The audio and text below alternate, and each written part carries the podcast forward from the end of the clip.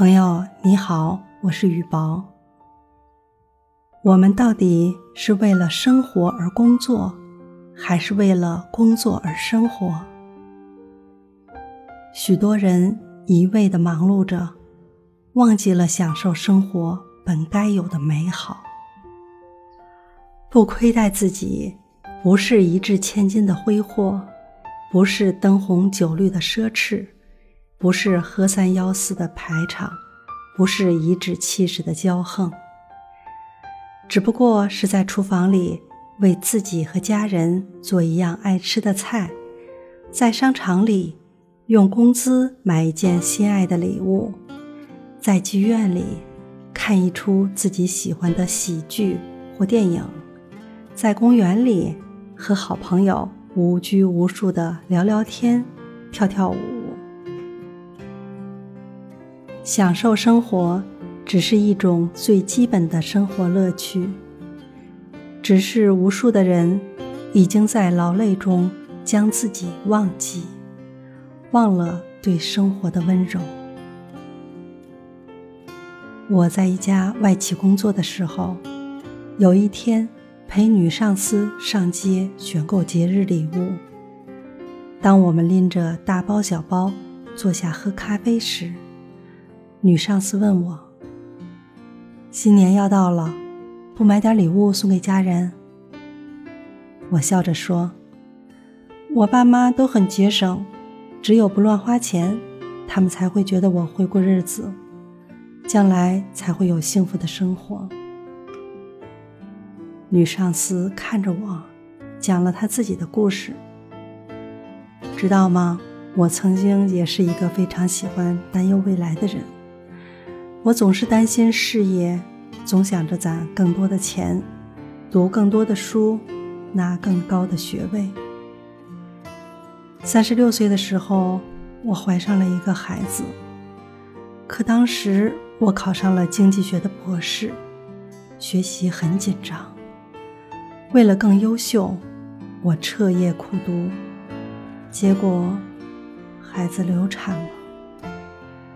我再也没有怀上过孩子。我现在有了很多很多的钱，但却一辈子也看不到自己的孩子。女上司的话让我非常震惊。她又说：“很多人都认为节省能让他们的生活更保险，所以他们把现在的生活过得潦草而廉价。其实。”这是对生活没有自信的表现。我绝不主张挥霍浪费，但你要知道，健康的享受是人生的进步。当你为了将来而省略了生活中应有的享受时，你的生活就打了九折。如果牺牲了自由与亲情，你的生活就打了七折。如果你放弃了自己的意愿和爱情，那你的生活就打了对折。再富足的生活也经不起打折。其实何止金钱如此，时间和精力也一样。当你全部投入在工作中，没有分配给亲情和爱情的时候，就离失去不远了。如何才能不辜负我们的生活呢？当你做自己需要做的事情，安排自己的种种计划，规划自己的方向，自己的独处也变得充满意义。当你面对很多选择时，不再犹豫不定，有了自己独立的思想，开始学着镇定理性的思考问题。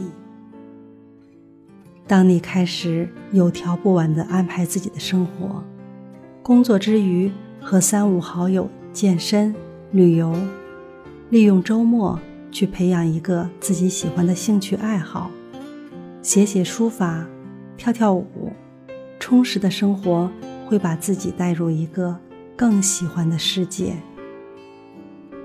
当你上网或阅读时，会把侧重点从娱乐杂谈。转移到新闻国事，娱乐杂谈永远是用来开怀大笑的，而新闻国事，则是提高个人认知程度以及爱国的表现。当你在饮食习惯上越来越重视食物的质量，养生之道的念头闯入脑海，坚持吃早餐，每天坚持锻炼身体。俗话说得好，“留得青山在，不怕没柴烧”，这个道理无人不知晓吧？当你再次被人问到爱情、友情、亲情三者的分量时，首先想到的。应该是家中的亲人，血浓于水是千古不变的真理。有人曾说，每一个不起舞的日子，都是对生命的辜负。岁月匆匆，往事如烟，走过的路难以从头再来。人活着，活的就是一种心态。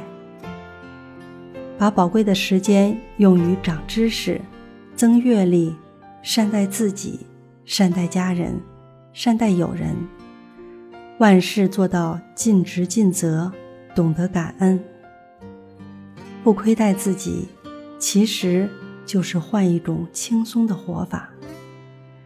不为名累，不为情困，不求大富大贵，只求健康舒心。即使每天工作繁忙，也可静下心来，慢慢体味。